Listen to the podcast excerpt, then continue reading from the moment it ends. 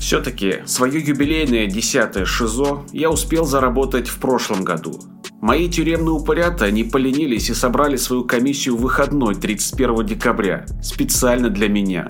Осужденный Навальный, оператор поста видеонаблюдения зафиксировал, что вы умывались в 5.24 утра, тогда как по распорядку у вас подъем в 5, а умывание в 6. Учитывая тяжесть нарушения, так и сказали честно, вы будете выдворены в штрафной изолятор на максимальный срок 15 суток. Так рухнули мои планы на шикарный Новый год, для которого у меня были припасены пачка картофельных чипсов и банка сайры. Так что Новый год я встречал в карцере в компании своих старых друзей. Бомжа он грустил, и психа он выл и орал за дверью.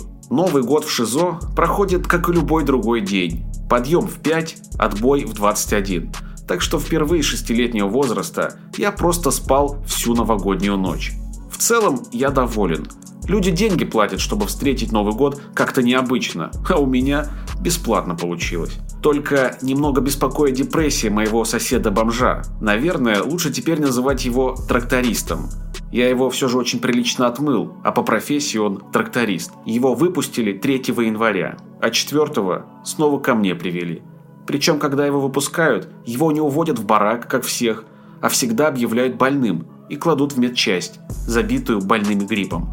Здесь эпидемия. И ровно через сутки кидают обратно ко мне, в ШИЗО. Кажется, его используют как бактериологическое оружие. Неудивительно, что он грустит. Не болейте в новом году. Адвокат Навального пишет, что Алексей заболел в ШИЗО. В колонии эпидемия гриппа, и к нему специально подселили больного заключенного.